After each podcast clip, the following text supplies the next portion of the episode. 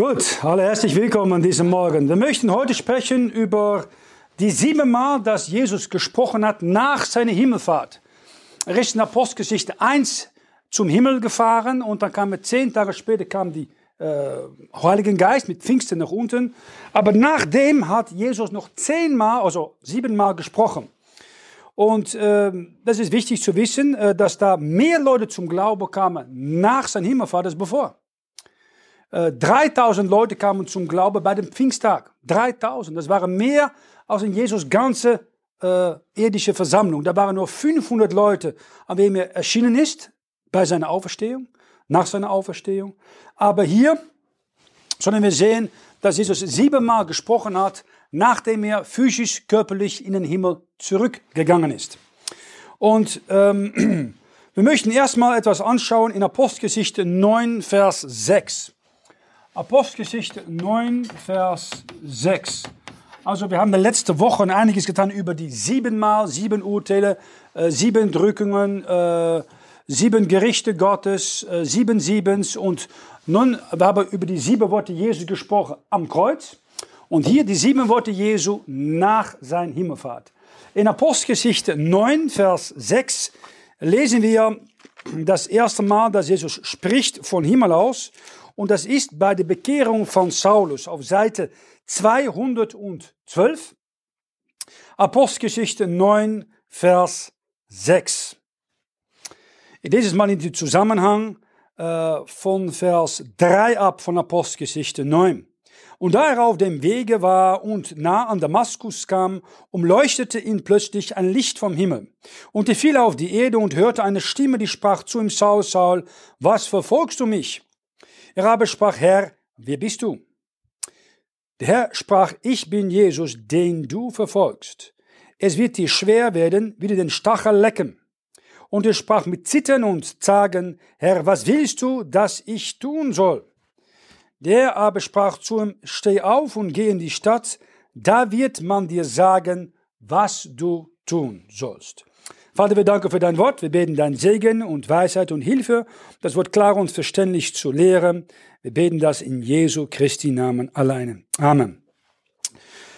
Nun, das erste, was er sagt, ist äh, eine Sache, um errettet zu werden. Er sagt, was willst du, dass ich tun soll? Und er fängt an mit dem Wort Herr. Das ist ziemlich wichtig. Äh, das ist eine Sache, die fehlt in vielen neuen Übersetzungen. Die hassen das Wort Herr. Das heißt, Jesus Christus ist kein Herr mehr, aber nur Jesus. Na, in Mexiko und Spanien hat man hunderten Jesus, das ist ein Eigenname. Christus ist ein Titel, bedeutet Gesalbte. Aber Herr Jesus Christus ist ein Hinweis, dass äh, diesen Jesus von Nazareth der Gesalbte ist und auch Herr, auch Gott ist. Und hier sagt Paulus Herr zu Jesus. Jesus erscheint ihm vom Himmel und Paulus oder Saulus verfolgt Jesus. Das ist auch ein wichtiger Punkt, dass die Gemeinde schon existierte und die Gemeinde, kann man sagen, ist das Leib äh, Jesu auf Erde.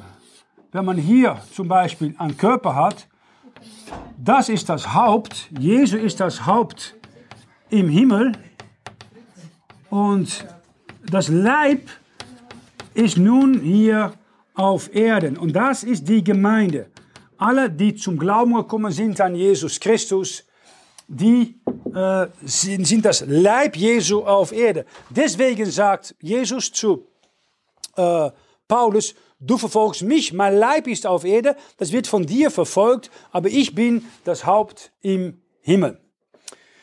Und ähm, Jesus Christus geht selber hier an der Arbeit, er erscheint persönlich an Saul. Ähm, wir lesen zum Beispiel ein Kapitel weiter, in Kapitel 10, Vers 4, dass ein Engel Gottes Cornelius erscheint. Und Cornelius erschrickt dann und spricht, Herr, was ist es? Und dann sagt er, dein Gebet und dein Almosen sind hinaufgekommen ins Gedächtnis vor Gott. Das ist das andere, dass ein Engel erscheint ein Mann. Das sieht man oft in Moslemländern. Die haben dann Träume, dass sie zu einem Ort kommen müssen, wo sie ein Christ oder ein Bibel bekommen können, um dahin den Weg zu Gott zu finden durch Jesus Christus. Aber hier erscheint Jesus persönlich an Saul. Und Saul ist ein Apostel, hat deswegen Jesus persönlich gesehen. Sie sind aber viele Charismatiker, die sagen immer, ja, Jesus ist mir erschienen, als ob sie selber ein Apostel sind. Aber nun ist Jesus im Himmel, das ist ein Ausnahmefall, was hier äh, passiert ist. Aber indirekt haben wir alle Jesus mal begegnet.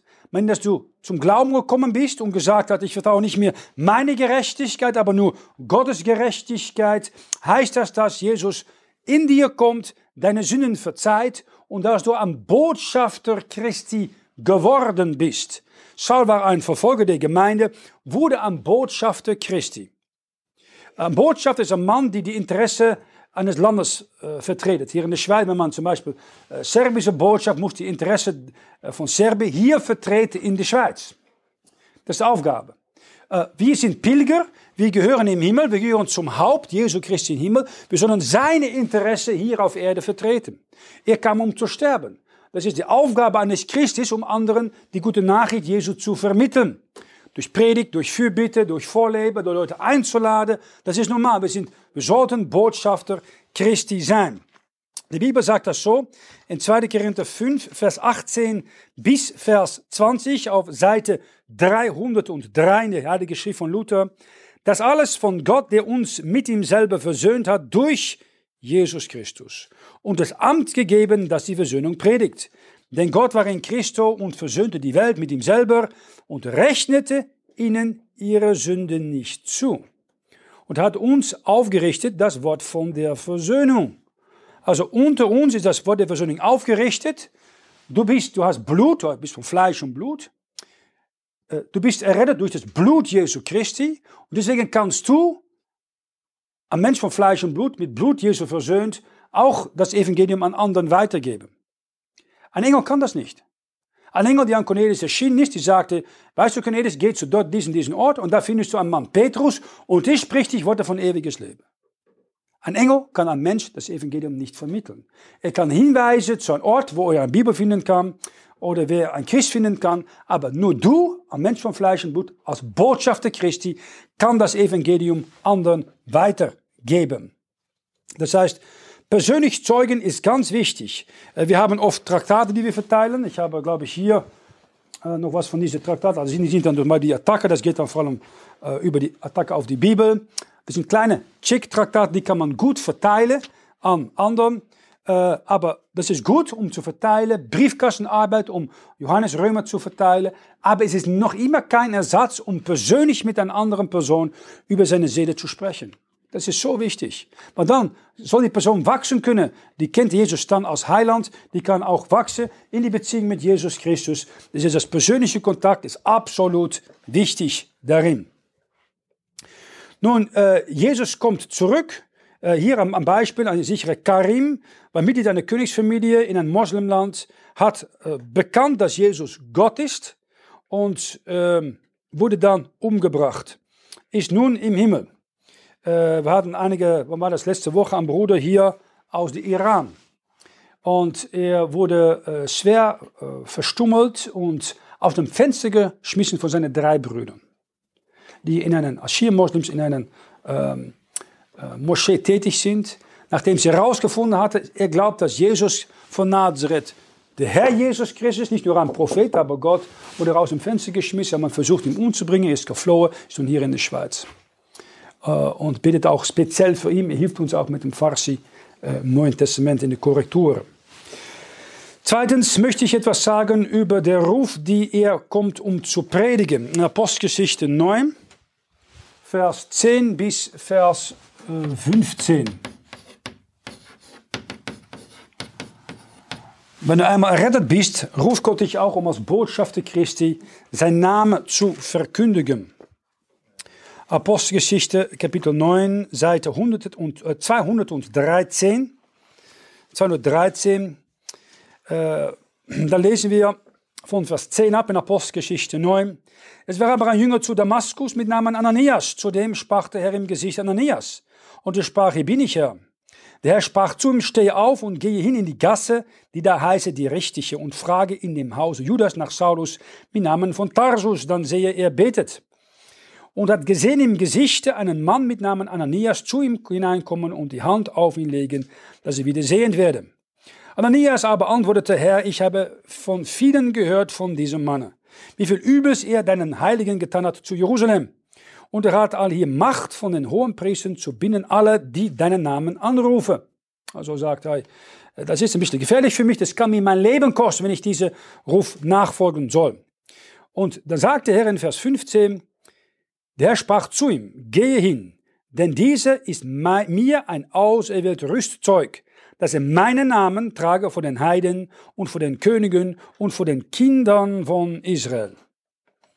Er war ein Rüstzeug, er wurde auserwählt, um Gottes Namen zu verkündigen. Wenn du äh, einen Ruf bekommst, um zu predigen, dann kostet das dir einiges. Das kann eine Position, dein Einkommen, Geld, Freunde, Familie, Ansehen kosten. Und das ist nicht nur mit Paulus so gewesen, das ist auch mit jedem von uns so. Jeder ist gerufen, Jesus nachzufolgen. Und die Nachfolge, du sagst es, was kostet mir das? Alles.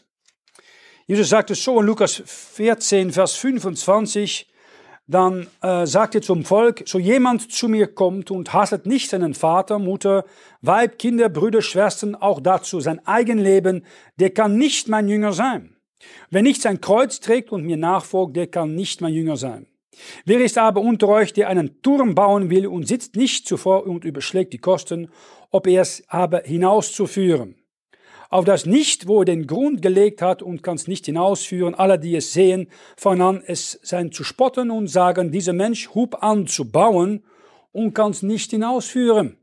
Oder welcher König will sich begeben in einen Streit wider einen anderen König und sitzt nicht zuvor und ratschlagt, ob er könnte mit 10.000 begegnen, dem der über ihn kommt mit 20.000. Wo nicht, so schickt er Botschaft, wenn jeder noch ferne ist und bittet um Frieden.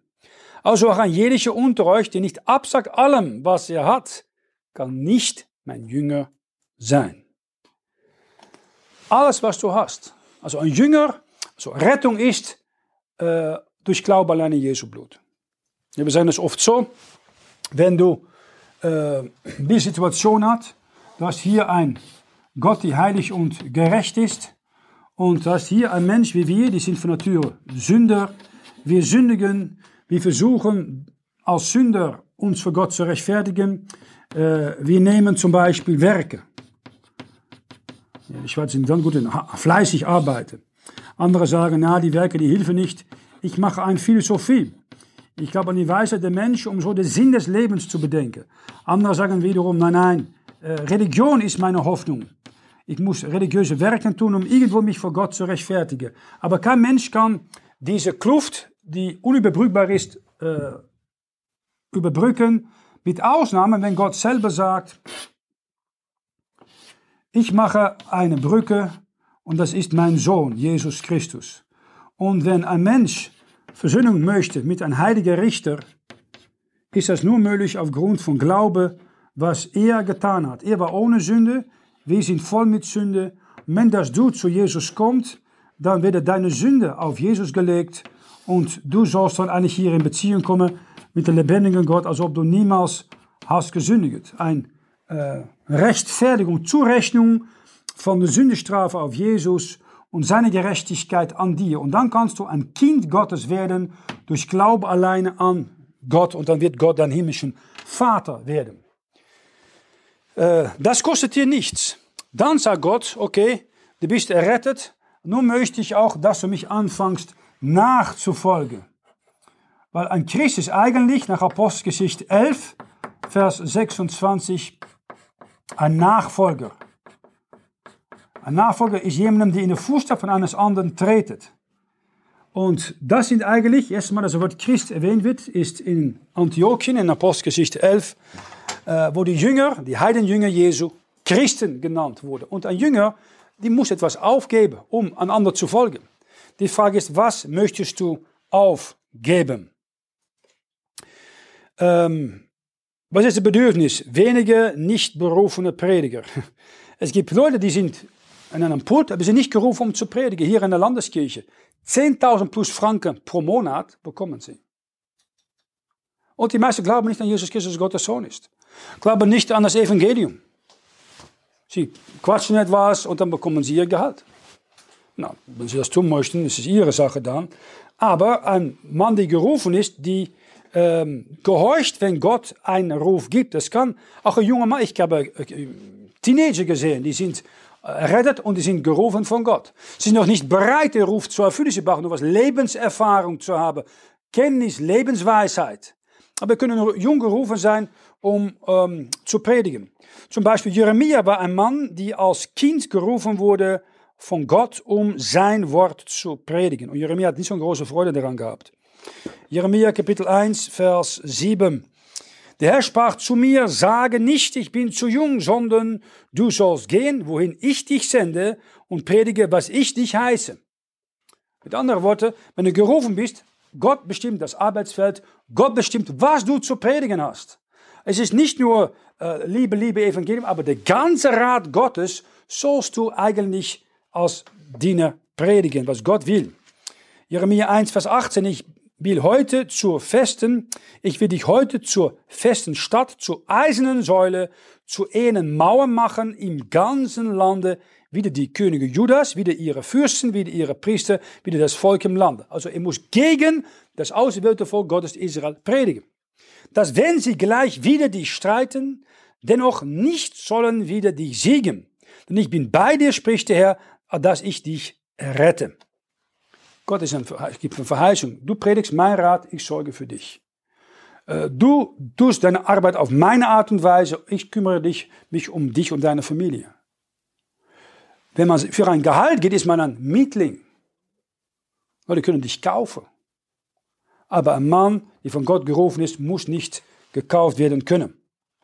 Es kostet dir etwas, um zu predigen. Es kostet dir etwas, um für Jesus aufzukommen. Du wirst von einigen, die sich für Jesus schämen, verlassen. Das kann eigene Familie sein. Ich habe gesprochen von diesem jungen Mann aus Iran. Er wurde aus dem Fenster geschmissen. Seine Brüder, drei Brüder haben versucht, ihn umzubringen. Und das ist eine normale Sache in dieser Welt. Hier noch nicht so schlimm. Hier Mustafa, die äh, zeugte, wenn die Moslembruderschaft ihn entführt hat, sein Bach wurde aufgeschnitten und er ist gestorben. Seine Seele ist nun im Himmel. Das sind nicht die Geschichten, die du oft hörst, aber das sind Sachen, die in Praxis geschehen.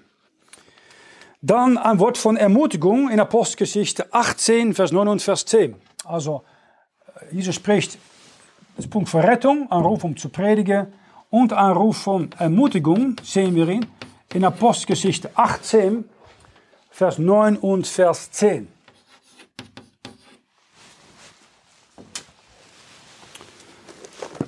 Apostelgeschichte, Kapitel 18, Vers 9. Er sprach aber äh, der Herr durch ein Gesicht in der Nacht zu Paulus, fürchte dich nicht, sondern rede und schweige nicht. Denn ich bin mit dir und niemand soll sich unterstehen, dir zu schaden, denn ich habe ein Großvolk in dieser Stadt. Das ist in der Stadt Korinthe. Ab und zu brauchst du Ermutigung, wenn Gott dich ruft, ihm nachzufolgen. Das kann als Leiter, das kann als Prediger, als Missionar sein. Du kannst entmutig, wenn du denkst, es ist zu schwer, es ist zu viel, ich schaffe es nicht, ich sehe keine Hoffnung mehr. Wie muss ich hier weiterkommen? Und Gott erlaubt oft, dass du in diese Situation kommst, dass du auch als Christ dich vollkommen auf ihm verlässt. Und wenn du einfach zurückschaust, dann siehst du oft in Zeiten in, als Christ, Gott gibt dich bitte in eine Situation, dass du nicht weiter kannst und du kannst nur auf ihn vertrauen und er zieht dich durch. Das heißt, auch in die Nachfolge Jesu kannst du nur weiterkommen, wenn du dich auf ihm alleine verlässt. Nicht auf dein Geld, deine Erfahrung, deine Position, deine Zeit und so weiter. Jahre her waren wir Traktatverteiler und da war eine Gruppe von diesen, diesen Hells Angels, diesen Bikers, diese TÜV-Typen. Und äh, wir haben dann Traktate verteilt und von mir wollten sie nicht haben. Und haben gesagt, nein, ich brauche nicht. Okay, dann nicht. Und dann kam ein kleines Mädchen und äh, die hat so ein Traktat genommen und sagt zu ihm, hey, äh, das brauchst du, das ist von Jesus Christus. Hat gesagt, ich habe schon gesagt, nein. Und er packt sein Messer und zeigt das an ihr. Und sie schaut das Messer an und schaut ihm an und sagt, und doch brauchst du Jesus. Und packt das Traktat und pup, ploppt es so auf dem Messer. Und lauft weiter. Und der Mann, die schaut das sie an, die schaut das Ding und nimmt das Traktat weg und fängt an zu lesen. Das Mädchen hat nicht gesehen, das Gefahr von einem Messer. Die sieht eine Seele. Es ist ein ehrliches, junges Mädchen, liebt den Herrn, hat eine Sorge um die Seele eines Mannes und gibt ihm einfach doch ein Traktat. Das musst du nehmen. Was ist das? Das ist eine Ermutigung für mich, um einfach auf Leute zuzugehen, sie zweimal zu ermahnen, auch wenn sie nicht äh, Jesus aufnehmen. Später habe ich oft gesehen, Leute können, wenn sie das Evangelium erst wütend sein, böse werden, dann werden sie ängstlich, haben sie Angst vor Gott und, und Hölle und dann lassen sie sich retten. Das ist oft diese Reihenfolge. Ehrlichkeit ist oft äh, wichtiger als ein guter Ruf. Ehrlich sein in Steuererklärung, ehrlich sein in ein christlicher Dienst, ehrlich sein und nicht Ecke schneiden, einfach recht tun mit der Bibel, recht tun mit dem Evangelium predigen. Gott sorgt für dich. Du kümmerst dich um seine Worte und sein Evangelium, sein Sohn hier auf Erde, an Erde, die Gott hast. Gott kümmert sich um dich, um deine Familie, um deine Gesundheit. Dann als äh, vierte Punkt äh, ein Nein. Gott kann ab und zu auch ein Nein geben. Nach 2. Korinther 12, Vers 7 bis Vers 9. Wir können oft alle Anliegen haben. Gott, wir brauchen dieses, Gott, wir brauchen das. Äh, und ab und zu kann Gott auch sagen Nein oder warten. Und das Letzte, was ein Kind hören möchte, ist ein Nein. Kennst du das mal? Der Junior die möchte etwas, Papi, Mami brauchen das, na, tut mir leid, geht nicht. Und dann kann plötzlich eine Bombe losgehen. Äh, das kann bei uns auch so sein. Wir haben wirklich etwas gehabt, wir haben so unser Herz darauf gesagt, wir sind überzeugt, es ist von Gott und Gott sagt nein. Dann sagt er, wieso? Paulus hat es auch erlebt. Am Ende seines Lebens, in 2. Korinther, Kapitel 12, Vers 7 bis Vers 9. 2. Korinther 12, Vers 7, auf dass ich mich nicht der hohen Offenbarung überhebe, ist mir gegeben ein Pfahl ins Fleisch, nämlich der Satanas Engel, der mich mit Fäusten schlage, auf dass ich mich nicht überhebe. Dafür ich dreimal zum Herrn gefleht habe, dass er von mir wiche. Und er hat zu mir gesagt, lass dir an meiner Gnade genügen, denn meine Kraft ist in den Schwachen mächtig. Darum will ich mich am allerliebsten rühmen meiner Schwachheit, aber dass die Kraft Christi bei mir wohne. Also da war diesen äh, Pfahl ins Fleisch an Satans Engel. Was war das genau? Man vermutet, das war, dass er nicht mehr gut sehen könnte, lesen könnte, was sehr wichtig war für einen Prediger, der viel geschrieben hat. Ähm, und warum hat Gott das erlaubt? Dass er sich nicht überhebe. Das Problem sein kann als Christ, du kannst überheblich werden, hochnäsig werden. Gott nützt dich, Gott gebraucht dich, es ist wunderbar, aber es ist Gott, der das tut. Er nützt einfach dich als ein Gefäß, um andere zu Segen zu sein. Aber das Gefäß kann dann denken, wie wunderbar ich bin.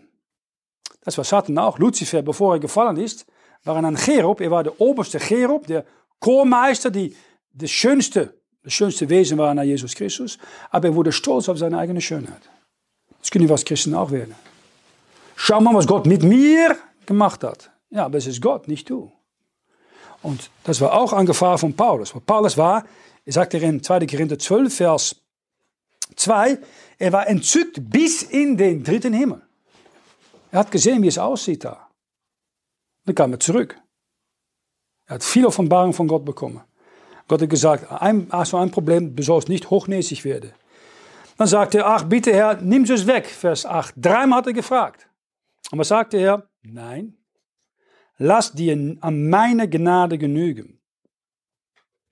Warum? Dann erklärt er das, meine Kraft ist in den Schwachen mächtig. Ab und zu musst du lernen, nicht auf eigene Kraft und physische Sachen zu vertrauen, aber nur auf den Herrn. Aber so nimm Gott bewusst Dinge weg. Das kann Gesundheit sein, das kann Reichtum sein, das kann Vernunft, Weisheit sein, dass du nur ihm hast, um dich zu stützen.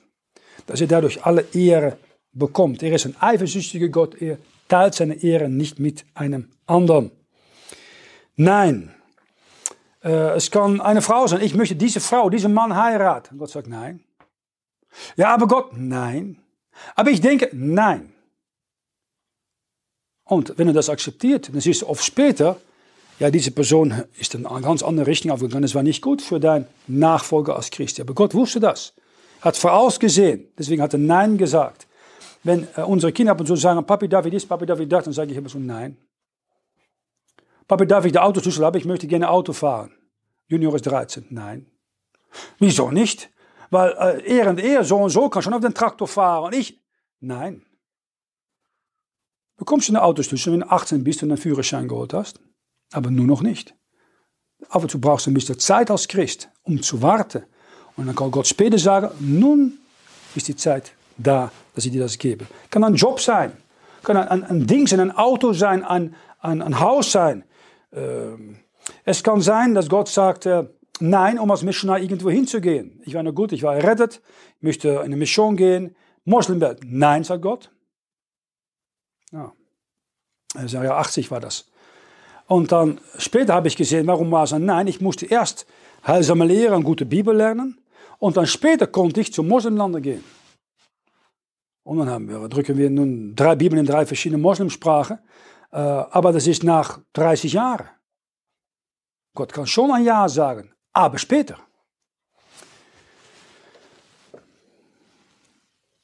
Nein, de Frau von Jim Elliot. Äh, Jim Elliot war ein Missionar, die ging nach der Auke-Indianer in den Jahren 50. Die wurde da ermordet mit drei anderen Männern. Äh, sie haben ihr Leben, ihr Blut gegeben, um diese Menschen zu retten. Und seine Frau konnte später den Mörderer von ihrem Mann zum Herrn führen.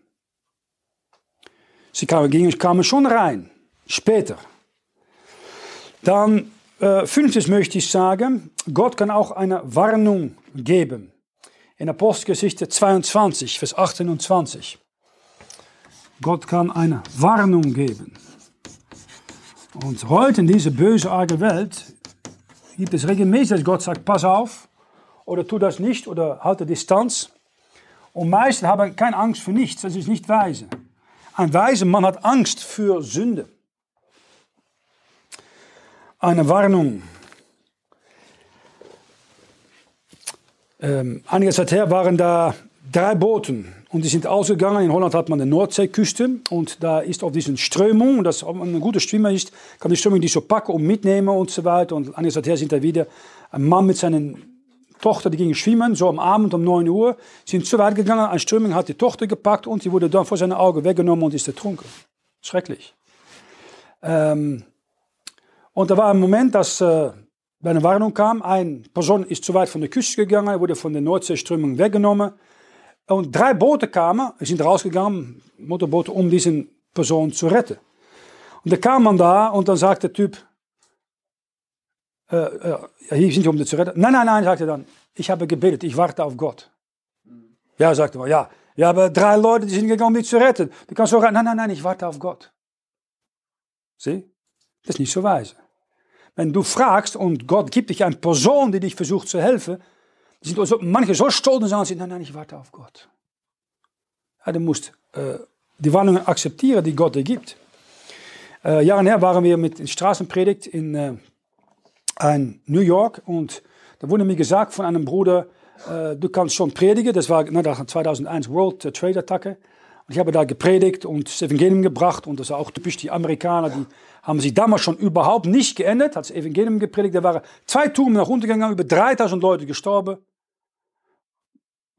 Im Gericht Gottes kam hat jemand zugehört. Bei Wall Street ist das dann, äh, wo, wo das Geld ist ging einfach weiter, sie haben Interesse an ihrem Geld gehabt. Und dann äh, habe ich mit einem Mann gesprochen, der hat gesagt, ja, das ist typisch für uns Amerikaner, dass hier das Geld regiert die Welt oder New York. Aber äh, ich war auch mal in der Bronx gewesen. Die Bronx war eine schwarze Nachbarschaft in New York. Und er hat gesagt, ich bin da gewesen, aber ich empfehle dich nicht, dorthin zu gehen. So, sowieso nicht. Er sagt, das sind schwarze Nachbarschaft und die haben ein Problem mit weißen Straßenprediger. Du sollst nicht hingehen, du spielst mit deinem Leben. Ich sage, okay, Wann nehme ich gerne an. Später hörte ich, dass ein anderer Bruder, der nicht zugehört hat, auch Straßenprediger war. Chris war, das Beste gemeint, ging in die Nachbarschaft und wurde getötet. Aber so musst du zuhören. Wenn Gott dich eine Warnung gibt, durch einen anderen sagst du, das überlege ich mal, ja, wenn er recht hat, ja. Sei Vorsicht. Diese Welt ist voll mit Löcher und ab und zu schickt Gott Leute, um äh, dich äh, äh, zu warnen. Geh weg von Schwierigkeiten, wenn du kannst. Ich noch gut, in 2008 war hier der Europäische Meisterschaft Fußball in Schweiz und Österreich. Wir hatten 100.000 Chick-Traktate bekommen, das sind diese Traktate, aber dann mit Abstauber darauf, von Superstar und Fußballer. Und die haben wir verteilt in verschiedene Sprachen. Und äh, in vier Städten in Österreich wurde da gespielt und einer war in äh, Klagenfurt, in äh, Kärnten. Nun, ich ging dorthin mit ein paar anderen Jungs und äh, haben da Traktate verteilt. Da waren, das erste, was mir aus, ausgefallen ist, da waren mehr Polizeiautos als normale Autos. Die Stadt war voll mit Polizeiautos. Und das war Deutschland, Kroatien, wenn ich gut erinnere. Das war ein, ein, ein Match mit äh, Hochsicherung, Hochsicherheitsbewachung. Äh, Na, ich wusste das nicht, das war ich, ich gehe raus. Und dann Banner mitgenommen, Traktate mitgenommen. Und äh, ich sah da eine Gruppe von diesen Hooligans, die waren schon ziemlich betrunken. Aber ja, ich dachte, das Evangelium predigen, während Tageslicht und fange an zu predigen. Und die sind ungefähr da so, ich bin hier. Und äh, ich sehe da, fangt an mit fünf Leuten, es kommen da 20 Leute, 30, 50, 100, 200, 300, 400 Leute. Ich denke, Mann, das ist wunderbar. Hier ist eine Erweckung, weißt du, endlich hört jemand das Evangelium, habe Interesse an Gottes Wort und so weiter. Und ich gehe voll darin. Und dann bin ich am Ende. Und dann denke ich, ja, na, das war schön. Nun wollte ich auf sie zugehen, um Traktate zu verteilen. Und dann spüre ich jemand, klopft mich auf die Schulter. Und ich schaue so rundherum. So ein Polizist in Spezialeinheit, so, so mit diesen Schilder und Helme und so weiter, voller Ausrüstung. Er ist Offizier und hinter ihm stehen ein paar hundert Mann Spezialeinheit. Das habe ich nicht gesehen, ich war ein Prediger. Das heißt, die Leute haben gedacht, die hat so ein verrückter Straßenprediger, die hat doch keine Ahnung, da sind dann betrunkene Hooligans, die gingen auf ihn los, wir müssen ihn ein bisschen schützen. Und darum kamen hinter mir, was wusste ich nicht, da an der anderen Seite, hunderten Hooligans, die haben gedacht, ja, die versammeln uns, um zu attackieren. Aber er hat dann hinter mich äh, Dutzende, vielleicht 100, 200 Mann Spezialeinheiten gesammelt, um mich zu schützen. Da hat er gesagt, ja, was sie tun, ist schon gut, aber nicht sehr weise. Sage, ja, das sagen sie. Und da habe ich gedacht, weißt du, was ich tue? Ich habe die Traktate bei mir. Ich habe all die Jungs die Traktate gegeben. Einige haben angenommen, andere eigentlich dürften es nicht, weil sie waren in Dienst, äh, öffentliche Dienst und so weiter. Und auch später zu den Hooligans, weil ja, ich habe gedacht, das ist meine Chance. Wenn ich da 200 Mann hinter mir Spezialeinheit habe, kann ich ohne Probleme all die betrunkenen Typen ein paar Traktate geben haben, die können dann wenig tun. Wenn sie etwas tun, dann so ein bisschen im Fleisch. Aber als Beispiel, ab und zu meistens gut, aber Gott kann sagen, nein, pass auf, tu das nicht. Und dann musst du zuhören. Ich habe mal gerade bei einem Bruder, die hat äh, die wollte irgendwo hingehen, Gott hat gesagt, nein, er ging doch, wollte Flugzeug holen, Flugzeug, Flugzeug verpasst. Hat gesagt, ah, so eine wichtige Möglichkeit, das Evangelium zu bringen, Flugzeug ist abgestürzt. Hatte keine Ahnung gehabt, aber Gott hat schon gesagt, geh nicht. Also ab und zu, wenn du betest, Gott weiß Dinge, die du und ich nicht sehen können. Wenn der Heilige Geist sagt, pass auf, tu es nicht, oder ein unangenehmes äh, Gefühl, dann musst du aufpassen. Dann sechstens, ähm, ein Gott ähm, Gott, die mit Christus, ein Christ versöhnt. Apostelgeschichte 23, Vers 11. Apostelgeschichte 23, Vers 11. Des anderen Tags aber in der Nachtstunde Herr bei und sprach, sei getrost, Paulus, denn wie du von mir zu Jerusalem gezeugt hast, also musst du auch zu Rom zeugen. Das ist ja nicht ein Aufruf, um äh, zu zeugen und ein Aufruf, um, äh, ein, man kann es sagen, ein, ähm, ein Gefängniserlebnis, lass ich es so mal nennen. Ich habe regelmäßig Leute erlebt, die sind im Gefängnis gehabt, haben dann besondere Begegnungen gehabt mit dem Herrn. Aber es ist genau, wenn niemand da ist und der Herr ist bei ihnen. Ich glaube, sie war es Richard Wurmbrand, ein bekannter rumänischer Pastor aus dem Jahre 60, 70. Die wurde schrecklich gefoltert als lutheranischer Pastor von den Securitat unter Ceausescu. Und die ist dann entflohen, äh, kam im Westen und hat dann gesagt, die schönsten Jahre waren ins Gefängnis, wenn ich alleine mit dem Herrn war. Das ist nicht einfach. Weg von Frau, weg von Kindern, aber er war da alleine mit dem Herrn. Und gesagt, nun bin ich im Westen, in den USA und überall äh, Arbeit und Leute rufen an und das, aber die Gemeinschaft mit dem Herrn war das Schönste, wenn ich alleine mit ihm war. Und das war auch so hier bei Paulus, wenn er sich für den Hohen Rat verantworten musste. Die äh, Jude möchte ihn umbringen Und der Herr kommt bei ihm und tröstet und sagt, wie du von mir in Jerusalem, das religiöse Zentrum gezeugt hast, sollst du auch in Rom von den Kaiser von mir äh, zeugen. Und ähm, das sehen wir oft äh, bei dem Herrn, dass er ein Gefängniserlebnis äh, gebraucht, um Leute zu sich zu ziehen. In Apostelgeschichte 16 sehen wir die Geschichte von Silas und Paulus, die in ein Gefängnis in Philippi gesteckt werden. Sie sind nicht enttäuscht, sie fangen an, Gott zu loben und zu preisen. Da kommt ein Erdbeben, die ganze Gefängnis wird offen gebrochen und da kommt der Kerkermeister und die sagt dann die berühmten Worte, Herren, was muss ich, was soll ich tun, dass ich selig werde? Gott nützt auf ein Gefängniserlebnis, um andere zu ihm zu führen. Und das sieht man auch oft bei Leuten in äh, Moslemgefängnissen, äh, Christen und kommunistischen Regime. Äh, es waren Christen, die haben dann gesagt, okay, ich möchte ins Gefängnis kommen. Und die gingen ins Gefängnis, weil die konnten da im Gefängnis sehr viel zeugen. Und es war so schlimm bei einigen, dann haben sie gesagt, die Christen müssen wir äh, isolieren, Isolierzelle, weil die haben so aktiv gezeugt, die haben eine ganze Gemeinde aufgebaut im Gefängnis. Da haben die Bibel auswendig gelernt, die konnten predigen, Hoffnung, Trost geben. Ja, alle, alle Schwefelbrüche haben das niemals gewusst und haben genau ins Gefängnis dort den Herrn Jesus Christus kennengelernt. Oft musst du in ein Gefängnis kommen, um dich zu besinnen und nach oben zu schauen und zu denken, ja, was ist mein Leben überhaupt? Gibt es einen Gott? Und du brauchst ein Gefängniserlebnis ab und zu, dass Gott dich stoppt und deine Aufmerksamkeit äh, bekommen kann. Und schlussendlich, der letzte Spruch, die wir sehen, nach Jesu Himmelfahrt, finden wir in Offenbarung 22. Das ist eine wunderbare Verheißung über das Wiederkommen von Jesus Christus. Er kommt, um uns heimzuholen. In Offenbarung Kapitel 22, Vers 20. Offenbarung 22, Vers 20. Das ist eigentlich das letzte, was wir lesen im Neuen Testament. Das ist ein Wort von Hoffnung. Das letzte Vers ist in Vers 21. Die Gnade unseres Herrn Jesu Christi sei mit euch allen. Amen. Das Neue Testament endet mit Gnade. Aber das Alte Testament, bei uns in Malachi, Kapitel 4, das endet mit einer Warnung und einem Fluch. Weil das Gesetz, wenn man das Gesetz bricht, dann ist man verflucht. Malachi 4, Vers 6 sagt, dass ich nicht komme, sagt Jesus, und das Erdreich mit dem Bann, mit dem Fluch schlagen. Man bricht das Gesetz, man ist verflucht, mit dem Bann geschlagen worden. Neues Testament ist Gnade. Du glaubst an Jesus Christus, du kannst seine Gnade erfahren. Und dann sagt er in Vers 20 als letztes Wort, er spricht, der solches zeugt, ja, ich komme bald. Amen, komm, Herr Jesus. Jesus sagt, ich komme bald. Er verspricht an sein Braut, ich komme bald, um dich zu mir zu, zu mir zu holen ins Vaterhaus. Das ist seine Verheißung an jeder von uns. Jahre her, als Beispiel, gab es einen Kapitän und die Kapitän, die ähm, hat Schiffbruch gelitten. Es war nur ein kleines Boot mit für Person. Und die Leute von seinem Schiff, die waren auf diesen Insel, ohne andere Leute, und hat gesagt, weißt du was, wenn ihr mich erlaubt, in diesem Boot zu gehen, ich hole Hilfe. Seine Mannschaft hat ihm geglaubt.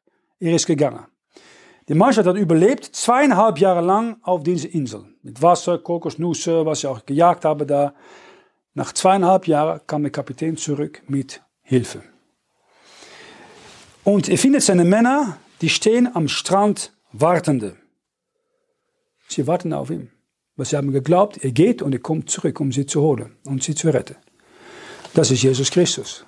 Er kommt zurück, um uns heimzuholen. Unser Heim ist oben, ist nicht auf Erde. Es ist das neue Jerusalem, eine Stadt von reines Gold, das Vaterhaus, was er heute bereitet für jede von uns. Wir beten nicht, dein Reich komme.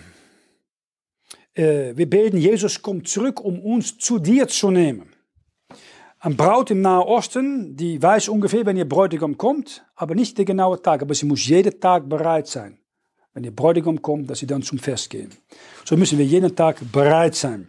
Treu sein an Jesus. Und nochmals, Jesus war treu für uns. Er hat ein Gethsemane für uns gebetet. Er hat am Kreuz, er ist für uns gestorben. Er ist auferstanden, er ist nur im Himmel, betet an der rechten Hand des Vaters. Für jeder von uns als Christ. Einmal kommt er zurück. Er bleibt treu auch wenn wir untreu sein. Aber der Herr hat uns ein paar Worte gegeben nach seiner Himmelfahrt. Aber um errettet zu werden, er ruft uns zu Zeugen von Jesus, das kann jeder tun. Er ermutigt uns, wenn du entmutigt bist. Ab und zu sagt er Nein für deine eigene Interesse, weil er möchte dir etwas besser geben. Ab und zu gibt er dich eine Warnung. Ab und zu, wenn du in einer Gefängnissituation bist, ist er da, um dich zu ermutigen. Und schlussendlich sagt er, ich komme zurück, um dich heimzuholen. Weil du gehörst nicht hier, bis ein Pilger dir durchzieht, du gehörst dort oben bei mir im Himmel. Das sind die fünf Worte Jesu nach seiner Himmelfahrt und hoffentlich sind sie ein Segen für euch, um in diesen Laufbahn Jesus nachfolgend zu bleiben. Vater, wir danken für dein Wort. Wir beten deinen Segen über diese Lehre. Bitte segne auch den Gottesdienst in 15 Minuten. Hilf uns, dich zu verherrlichen, zu loben und zu preisen. Das fragen wir in Jesu Christi Namen.